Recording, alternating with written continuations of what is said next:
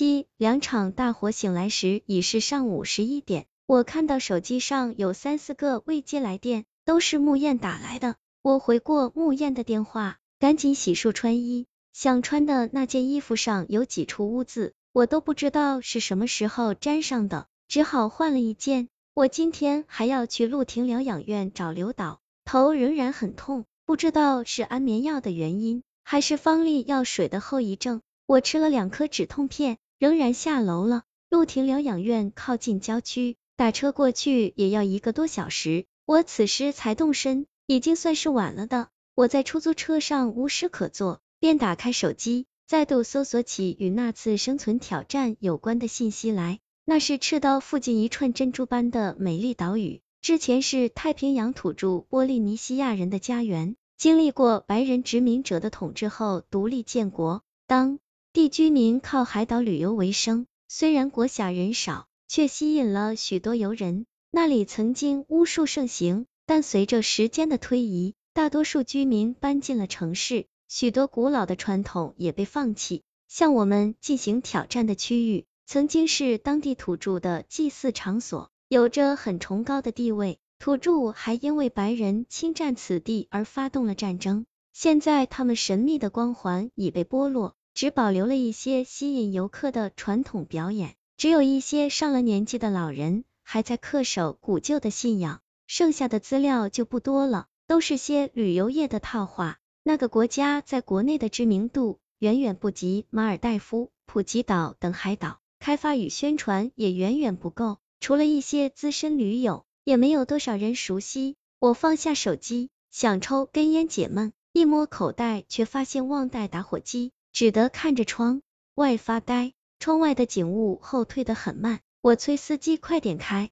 司机却无奈的指了指前面，前面是排成长龙的车队，我皱眉问这是怎么回事，司机拉出手台哇哇了几句，对我说前面出事了，听说是精神病院失火了，怎么可能？我激动的叫道，他说的精神病院自然是陆亭疗养院，也就是我的目标。我问到底是怎么回事，司机也摸不着头脑，说他也是刚才知道这情况。其他师傅说前面又是消防车又是救护车的，还有不少精神病人跑了出去。说完，他扭开车载电视，说：“你自己看吧。”电视上播的正好是午间新闻，应该是昨天半夜里拍的。一个穿着黄色反光服的外场记者在现场播报。说是凌晨三点多，陆亭疗养院突发火灾，因为事发突然，有许多精神病人跑了出去，一些病人被火烧伤，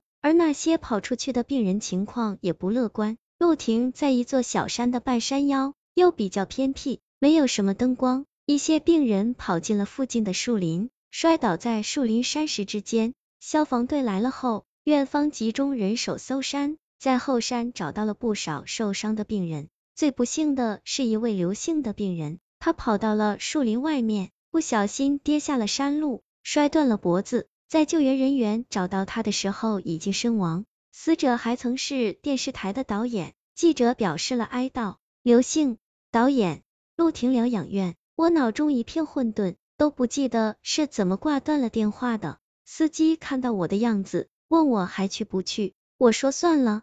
掉头吧，司机一催再催，问我去哪儿，我心烦意乱，说去老城区吧。老城区就是那位告知我刘导去处的剪辑住的地方。我知道这趟大概徒劳无功，但我想不到还有什么地方可以去，有什么人可以去问了。我也不知道车子开了多久，猛然一个急停，差点让我撞到头。司机骂骂咧咧的说，前面又堵车了，又是火灾。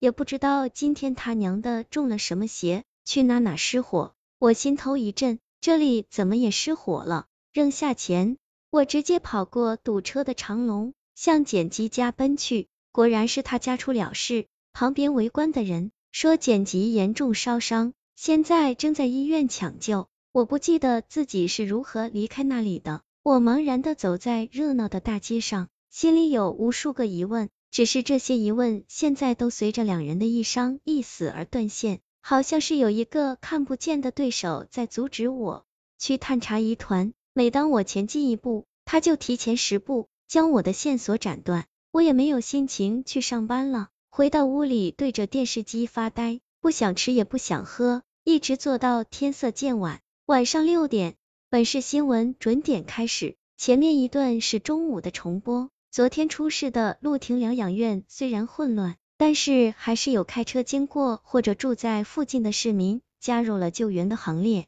我呆呆的看着屏幕，突然在屏幕的一角看到了一个人，他正与其他人一起协助将伤者的担架抬上救护车。记者给他的脸打了一个特写，我顿时一激灵，那镜头一闪而过，但我分明看到那个人就是我，怎么可能？我打开电脑重播新闻，在镜头特写的一瞬间按下停止，不会有错，那就是我的脸。但我昨天一点就已睡下，睡前还吃了安眠药。早上木燕给我了好几个电话，都没有将我闹醒，我又如何能出现在失火现场？除此之外，还有更多疑点。在那场生存挑战后，我整条左臂都很无力，连个大点的水杯都拿不稳。怎么可能抬得起担架？但那人的脸和身材都与我一样，甚至穿着的衣服都与我早上原本要穿的那件一样，这绝不可能是巧合。